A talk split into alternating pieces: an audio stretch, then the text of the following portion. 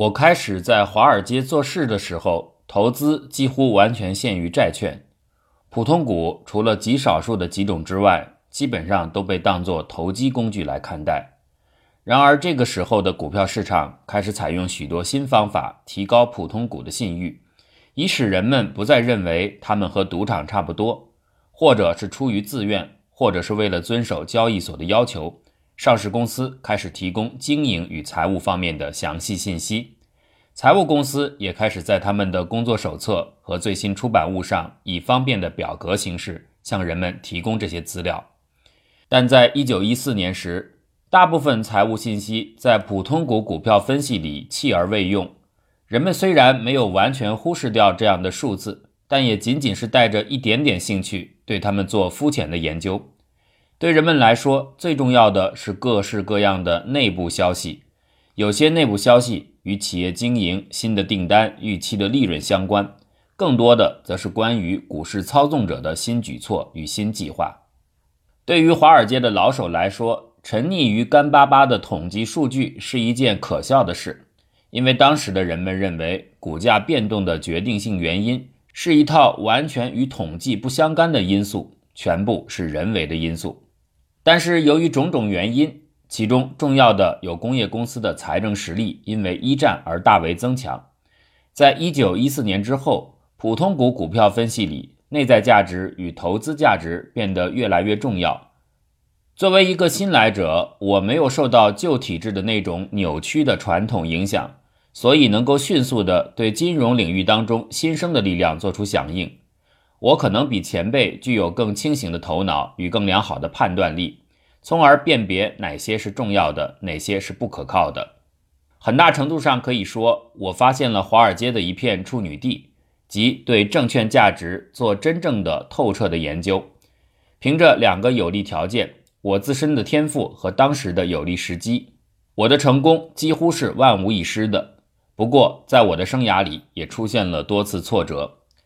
一九一五年，我作为一名计价员在客户室帮忙，在那儿我可以和沃纳先生就金融发展、公司盈利等等问题进行交流。那时，密苏里堪萨斯德克萨斯铁路公司正出现盈利提高的迹象，但它的股票俗称“小猫”，价格似乎偏低，每股只有十二美元，所以他建议我们合买一百股小猫，他愿意承担他那部分的钱，我承担我的一半。对此，我当然乐意接受。过了一段时间之后，纽伯格先生听到了这件事的风声，就把我叫到办公室，好好训斥了一顿。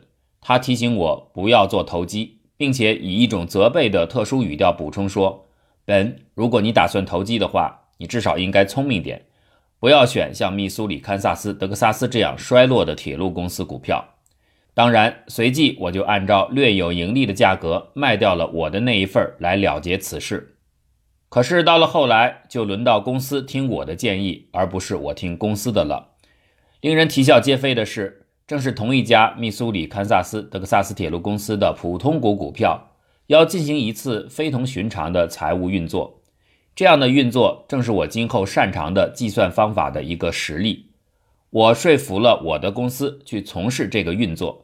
小毛铁路公司现在已经破产了，这也算验证了纽伯格先生早先批评我时对这个公司提出的预判。破产的铁路公司准备采取一个重组计划，普通股股东只享有购买重组后的新公司股票的权利。这个股票实际上人们认为毫无价值，因此每股只卖五十美分。我和我的合伙人指出，要完成这个计划至少需要一年时间。与此同时，旧的小毛股票将和新股票一样，以同样便宜的价格出售。换句话来说，如果新股票从现在的指导价上升一美元的话，老股票的价值也会上升一美元。那就意味着在老股票上的投资获得了百分之二百的回报。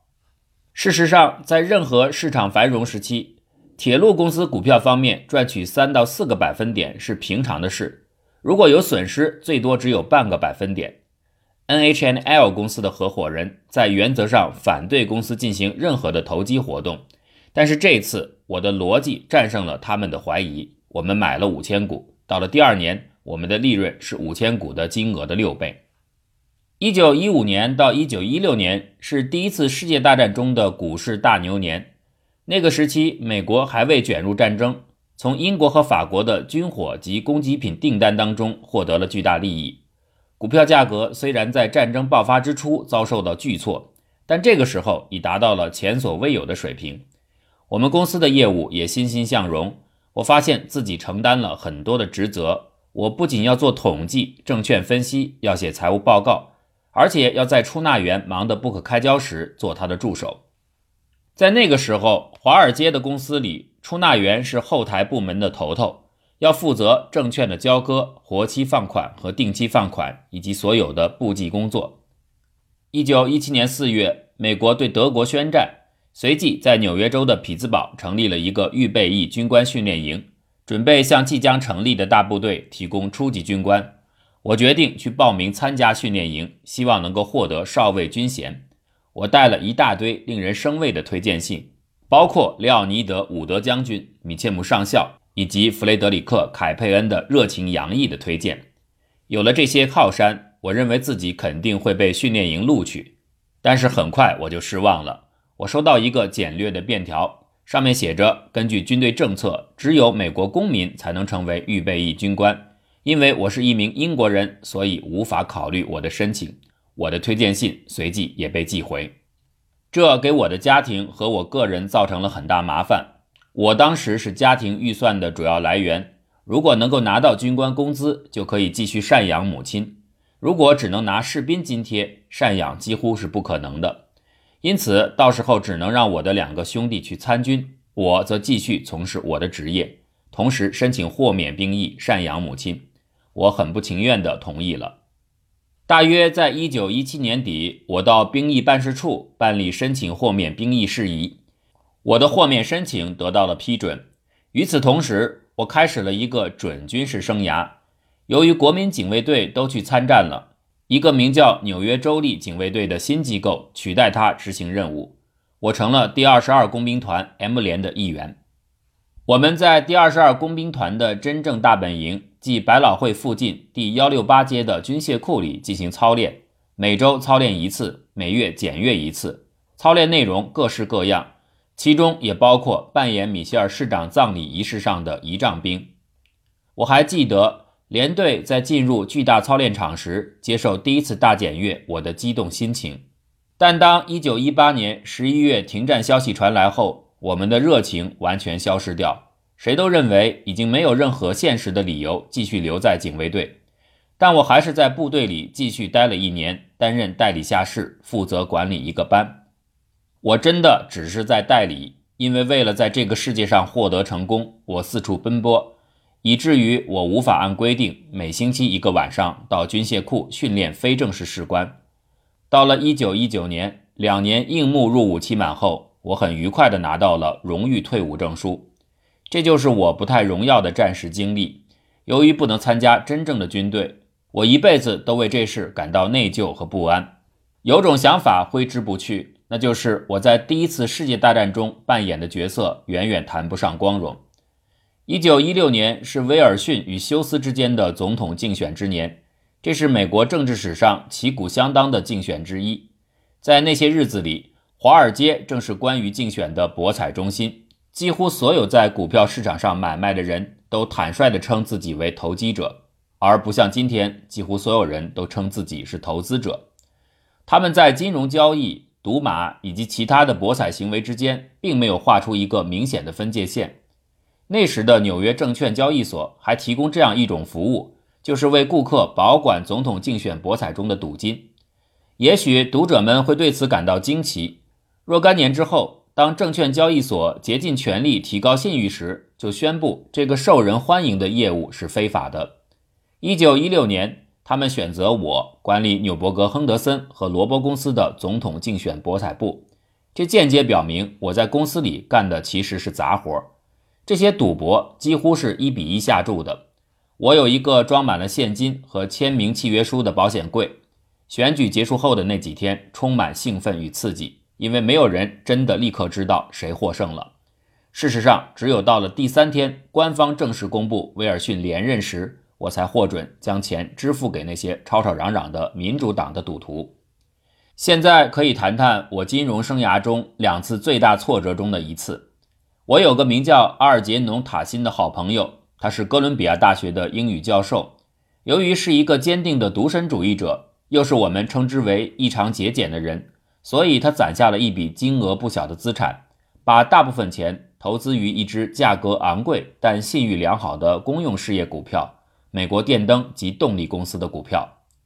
由于先前执行古根海姆勘探公司分解计划取得了成功的经验，我对这类特殊操作及套利与保值具有浓厚的兴趣。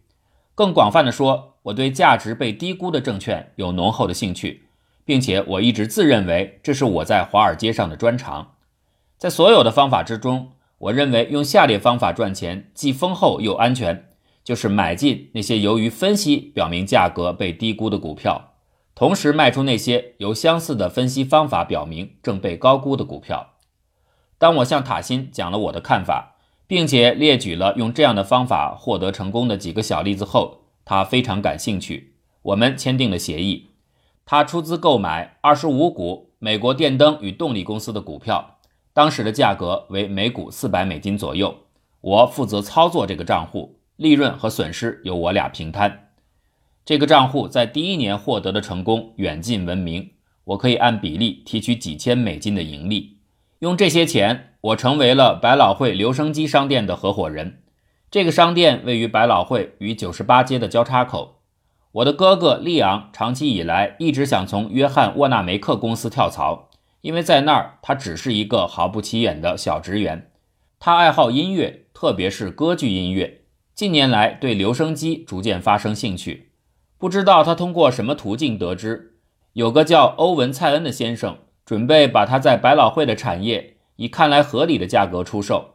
里昂认为这是一个很好的机会，特别是此时他已经取得了艾厄里恩·沃卡里昂唱片的专卖权，而这个公司的唱片对市场来说在当时是一件新鲜事物。我对这样的计划不如哥哥那么热情，但我还是很高兴地帮助他圆了他的梦。如果我没有记错的话，我们付给蔡恩先生三千五百美元，用来购买商店的设备和商誉，并用批发价格买下了所有商品，总投资大概为七千美元。我们的留声机商店远谈不上取得巨大的成功，但还是维持了几年，直到我们把它卖给一个曾经做过剧院经理的家伙。当然，价格方面又打了折扣。他经营音乐业务可比我们在行多了。自然，第一次世界大战给我们的留声机生意带来了麻烦。里昂参军之后，维克多接替他的职务，直到自己也去当兵。我也时常在晚上或星期六去帮忙。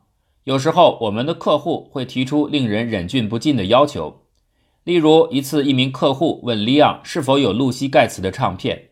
里昂笑容可掬地回答说：“没有，但是我们倒有露西·马歇尔的唱片。”另一次，有个德国人进来问我有没有卡瓦勒里亚让斯蒂卡纳的游戏。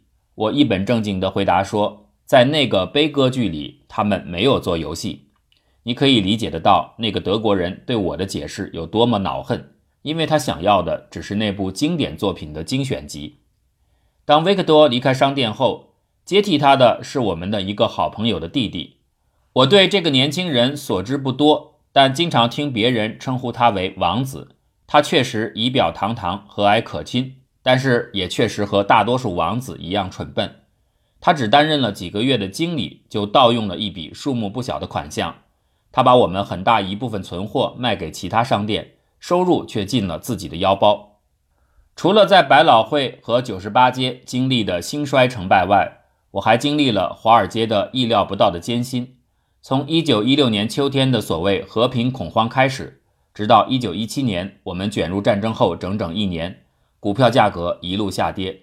我在塔辛账户里的操作也让人摸不着头脑。从我的计算来看，我的老朋友的若干股票，如密苏里、堪萨斯、德克萨斯铁路公司的股票，在公司重组之后，他们的实际价值应该比他们的股票价格高。但他们的价格如同我握有的其他证券一样，因市场整体不景气而下跌。更糟糕的是，连买主都没有了。塔新账户需要更多的保证金，但我却没有办法筹到以前这个账户里提走的钱，因为那些钱都套在了留声机、唱片及商店设备上。最后，我不得不卖掉了部分教授心爱的美国电灯和动力公司的股票，这又造成了一笔数目不小的损失。账户的保证金还是不够，因此账户被冻结了。我对此账户欠了一笔无力承担的债。更糟糕的是，我替塔辛做的资产管理不幸完全失败了。记得有一次在午餐时间，我绝望地在金融区里徘徊。那个时候，我想到了自杀。一定程度上，我是当真的。但是当我返回时，已经下定决心把事实告诉我的老朋友，并且尽可能采取最好的办法摆脱这样的困境。不用说，对我向来毫无怀疑的阿尔杰农对此事实大为震惊。但他很是善解人意，并且富有同情心。他建议我每月向此账户支付一笔钱，无论多少都行，直到把这个缺口补上。这个金额定为每月六十美金。这样的付款持续了两年，直到整个股票市场回升，而且我自己的证券组合也表现得不错，可以不用再继续付款为止。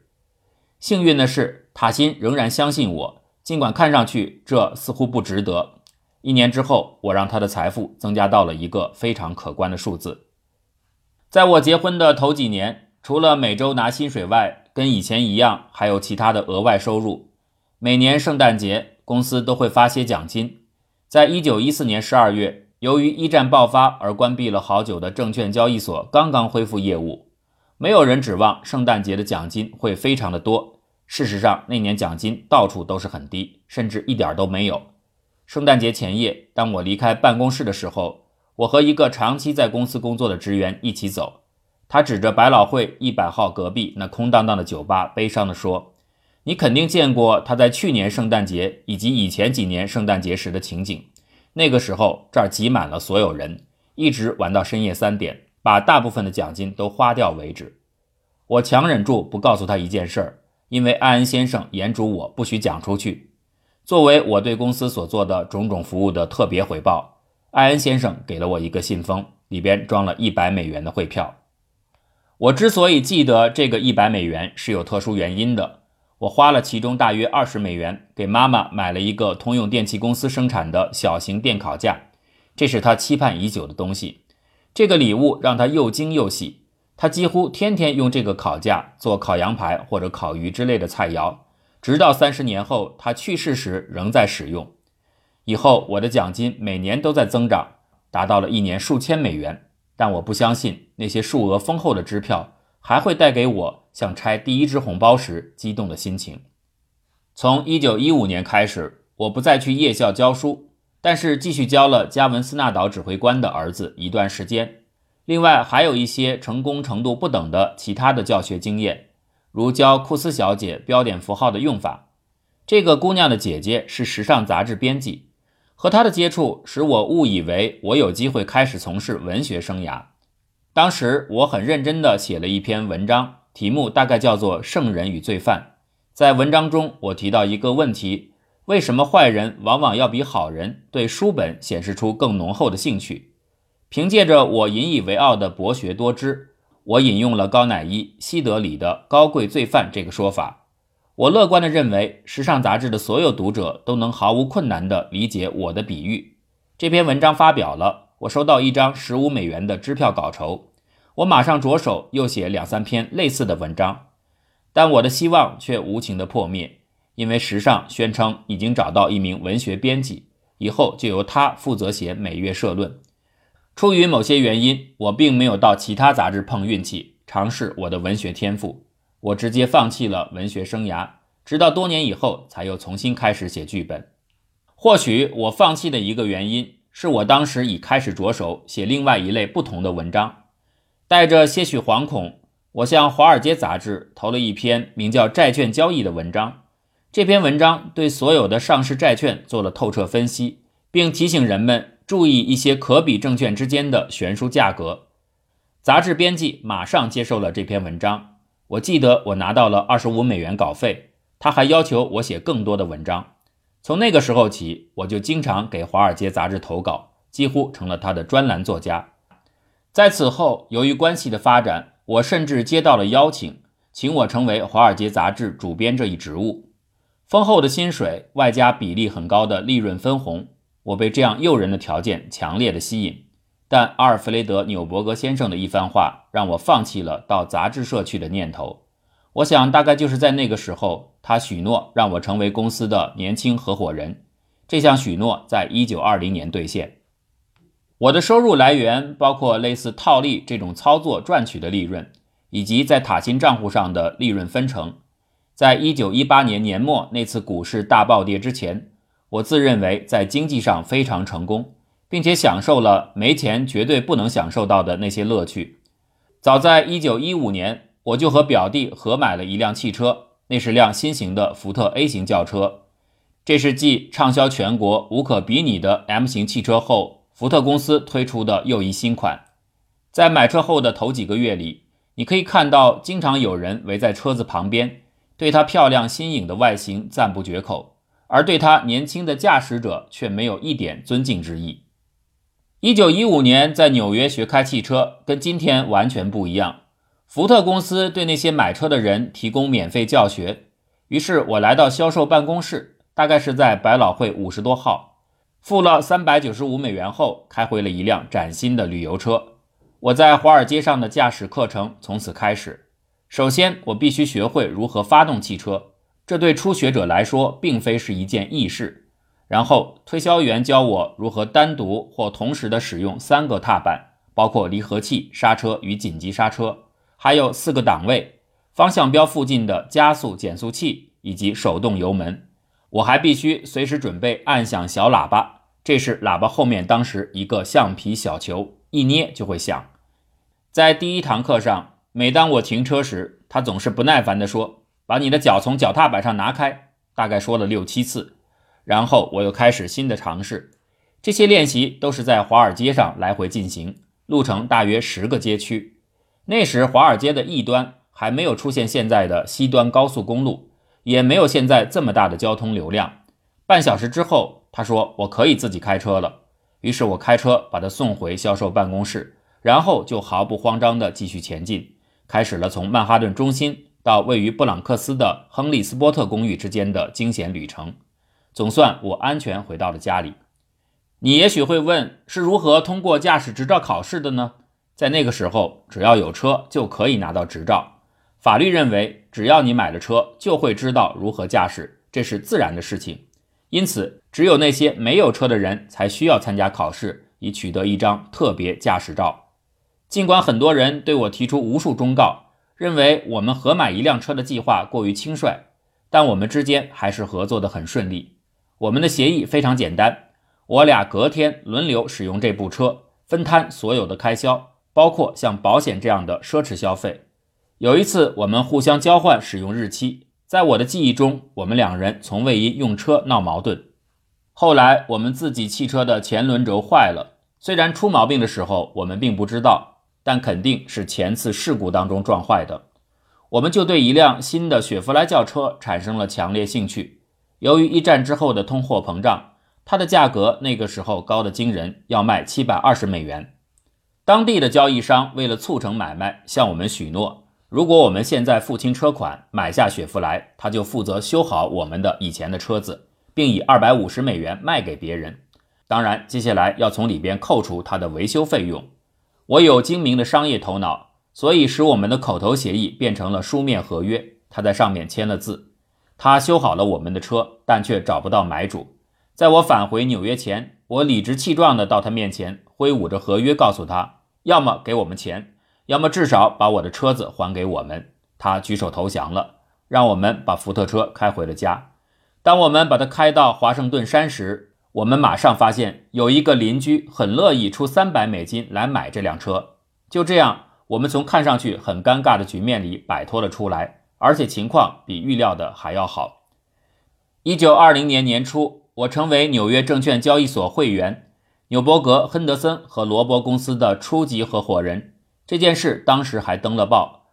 我和公司达成新的协议，除工资之外，我可以分享公司百分之二点五的年利润，同时不需要承担任何的亏损。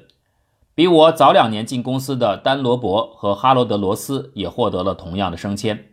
阿尔弗雷德·纽伯格先生告诉我，我的红利比他们要高百分之零点五，并且嘱咐我不要把这个情况透露给他们。在我享受公司分红的四年里，每年分到的红利大约为五千美金。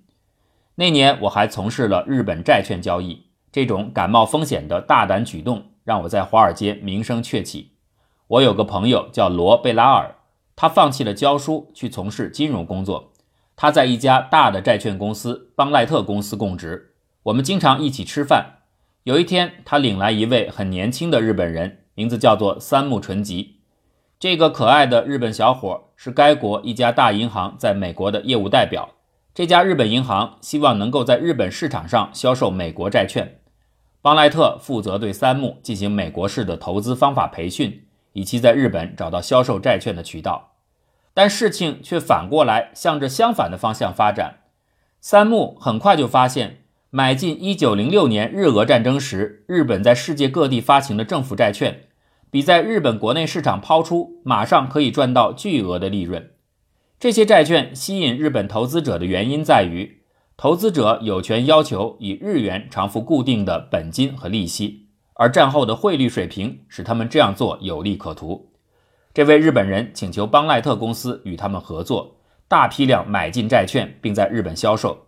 但这家美国债券公司忙于自己的承销业务，对此没有太多兴趣。在我同贝拉尔和三木一起吃饭时，这个日本年轻人问我们公司在欧洲是否有业务关系，能否替他们在欧洲大量采购债券。幸运的是，我们跟欧洲的确有业务联系，也愿意为他提供全面周到的服务。尝试几笔交易后，三木感到很满意，就决定开始大规模采购。他同意由我们公司独家代理这笔大规模采购业务，而我们也承诺只为他的企业大阪藤本票据经纪银行提供服务。这些富有息票的债券都要运到日本，我们每次采购可以获得百分之二的佣金，所有的采购费用，包括电讯费和运费，都从佣金当中支付。交易的金额数以百万计。这些债券原先的分销中心在伦敦、巴黎和阿姆斯特丹。我们和这些地方的经纪公司建立起良好的业务关系。由于法郎对日元的贬值，这些债券在巴黎的售价要高出面值很多。同时，日本投资者却能以很低的折扣价买入，即便是扣除巨额经纪费之后也是如此。这笔业务使我在内勤办公室成为不受欢迎的人。不知道什么原因，这些债券里的大部分最初在美国发行时面值为一百美元，而不是通常的一千美元或更罕见的五百美元。在巴黎和伦敦上市的债券也是如此。在西方国家，人们认为持有小面额债券是一件恼人的事儿，因为它们的售价远低于面值。但在日本却没有这样的偏见。我很高兴能以这么便宜的价格买进这种债券。因此，办公室里总是堆满了这种小面额债券。我们每次的采购量大约是十万美元，通常这意味着一千张小面额债券。我们不仅要清点债券的数量，而且要逐一检查，以防息票丢失。由于我们手头经常有大量的债券等待运走，就特地准备了一只特制的保险箱。公司的跑腿员必须每天把这只分量很大的箱子搬入保险库。需要的时候又得从库里边搬出来，因此他们有颇多怨言，并且把他们称作格雷厄姆的箱子。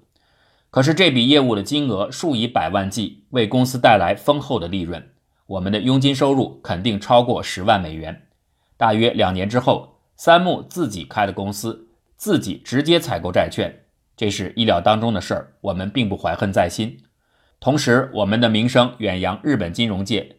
两家日本股票交易所派代表团来学习我们的经济业务和技巧，希望将他们移植到东京与大阪的股票市场。三木带他们来见我，他们跟我学了很长时间，临走时还带走了无数张表格，是我们公司整套已经印好的表格。不久之后，他们用日文出版了一份关于纽约证券交易所的报告，他们给我也寄了一份。让我惊喜的是。每几页报告当中，他们都会插入一张表格，而表格上的公司名字纽伯格、亨德森和罗伯分外引人注目。当我们与藤本银行结束业务关系的同时，我们也结束了独家代理协议。双方都和其他的公司做起了生意。我们同另外两家日本银行建立了业务，他们通过电报给我们传达购买债券指令。这些电报使用五个字母的编码，这让电讯费用大为降低。虽然有的时候编码会出错或者意思含混不清，而且我们的生意伙伴是用日语思考问题，但两年多来业务开展得非常顺利。我们也有过一次不幸的事故，在这次事故里，日本人表明了要树立自己信誉的决心。因为那个时候，很多的东方民族被视为诡计多端。在接到这家东京银行的指示后，我们买进了数十万美元的债券，并及时向他们做了汇报。但他们发来了一份电报，上面写着“取消订单，请确认”。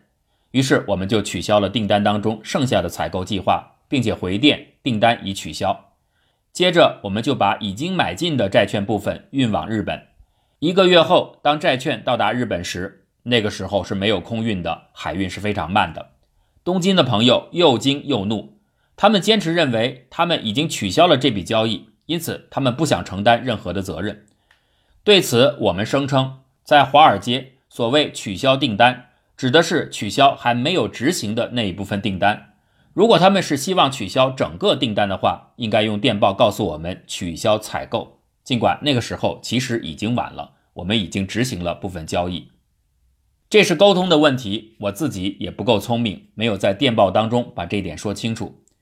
在运送债券期间，债券的价格有所下跌，所以造成了数千美元的损失。我们和设在纽约的横滨铸币银行就此事进行交涉。此银行是日本的政府机构，日本金融界的官方代表。不久后，他们就按十足的金额付清了债券欠款。虽然他们完全有理由建议由双方分担这笔损失。因为这毕竟是相互的误会造成的。我和三木成了好朋友，他经常到我家，而且似乎很喜欢我们的犹太菜。他也带我到哥伦比亚大学附近的日本俱乐部去品尝丰盛的日本菜肴。就是在那儿，我平生第一次尝到了日本菜的美味。让我惊奇的是，我居然第一次就吃了那么多用无数调料浸泡而成的生鱼片。不过在地上。连坐两个小时可不是什么轻松愉快的事儿。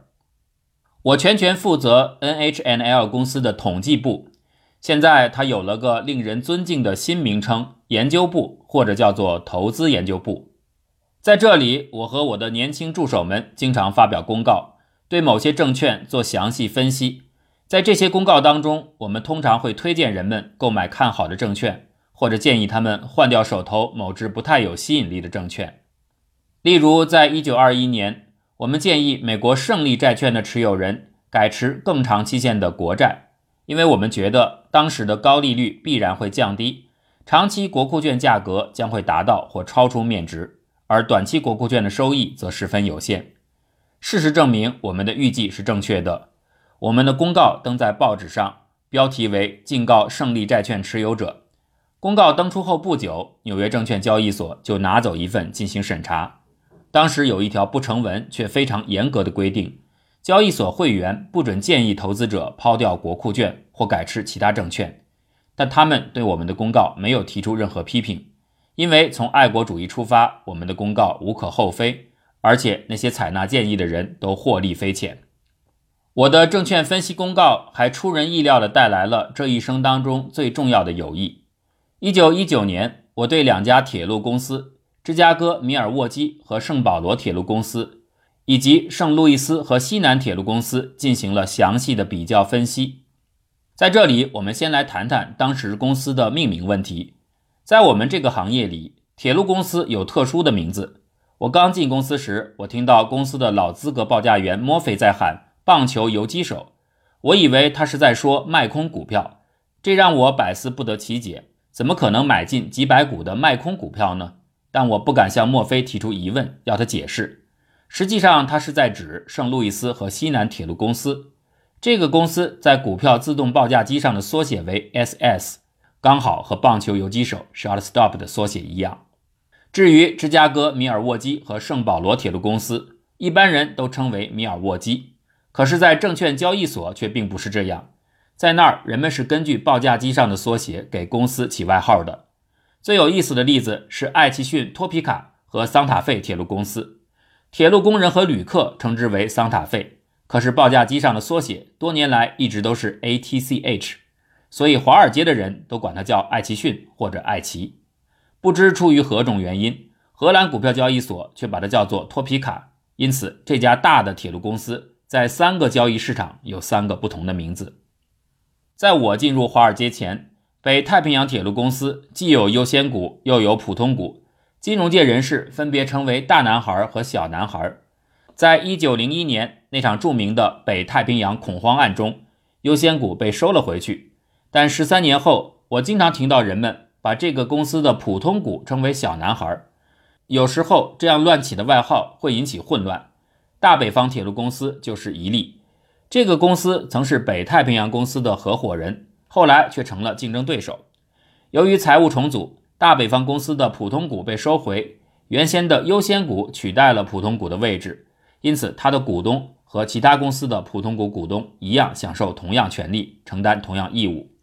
但是多年来，这个股票在官方和民间的名称一直是大北方优先股，华尔街还把它列入铁路优先股行列，以供投资者选择。因此，很多业余的投资者会自然地认为这只股票享有那些只针对优先股的特殊措施。多年后，纽约证券交易所才把这个不可饶恕的错误纠正过来，把它放在了普通股之列。大钢铁这个名字也有类似的变化过程。一九零一年，美国钢铁公司上市，从此开始了其在股市上的跌宕起伏。不久之后，它的优先股因为价格较高，被人们称为大钢铁。而投机异常活跃的普通股则被称为小钢铁，这和大男孩、小男孩有点类似。然而，当时的投资者中几乎无人预料到，此公司普通股的股价最终会超出优先股的股价，这就使得原来的外号不再那么贴切。有一天，我发现一名市场分析员把美国钢铁公司的普通股叫做大钢铁，我真是吓坏了，因为人们可能由此认为。这个公司的普通股之所以被叫做大钢铁，是因为它是最大的公司。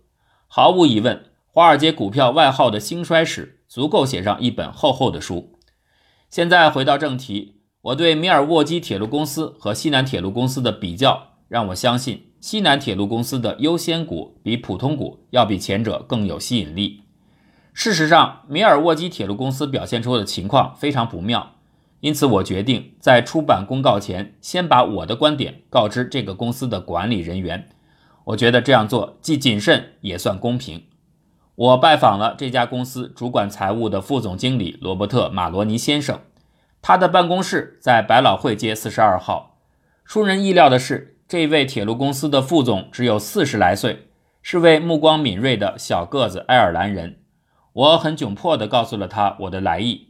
他把我的材料很快地浏览了一遍，然后递还给我说：“你的事实与结论非常扎实，我没有什么需要和你争辩的。我希望我们公司的业绩更好一点，但我们没有做到，这就是事实。”接着他问起我的工作情况，我们很快就谈到了套利问题。他对此也很内行。我介绍了一种很有趣的新情况，这对他来说完全是件新鲜事儿。他认真地听完我的解释。然后让我替他买入一千股股票，我完全没有想到，对芝加哥米尔沃基和圣保罗铁路公司的访问会以这样的结局告终。这次奇异的访问是我们业务关系和私人交往的开始，而这样的关系与交往一直延续到今天。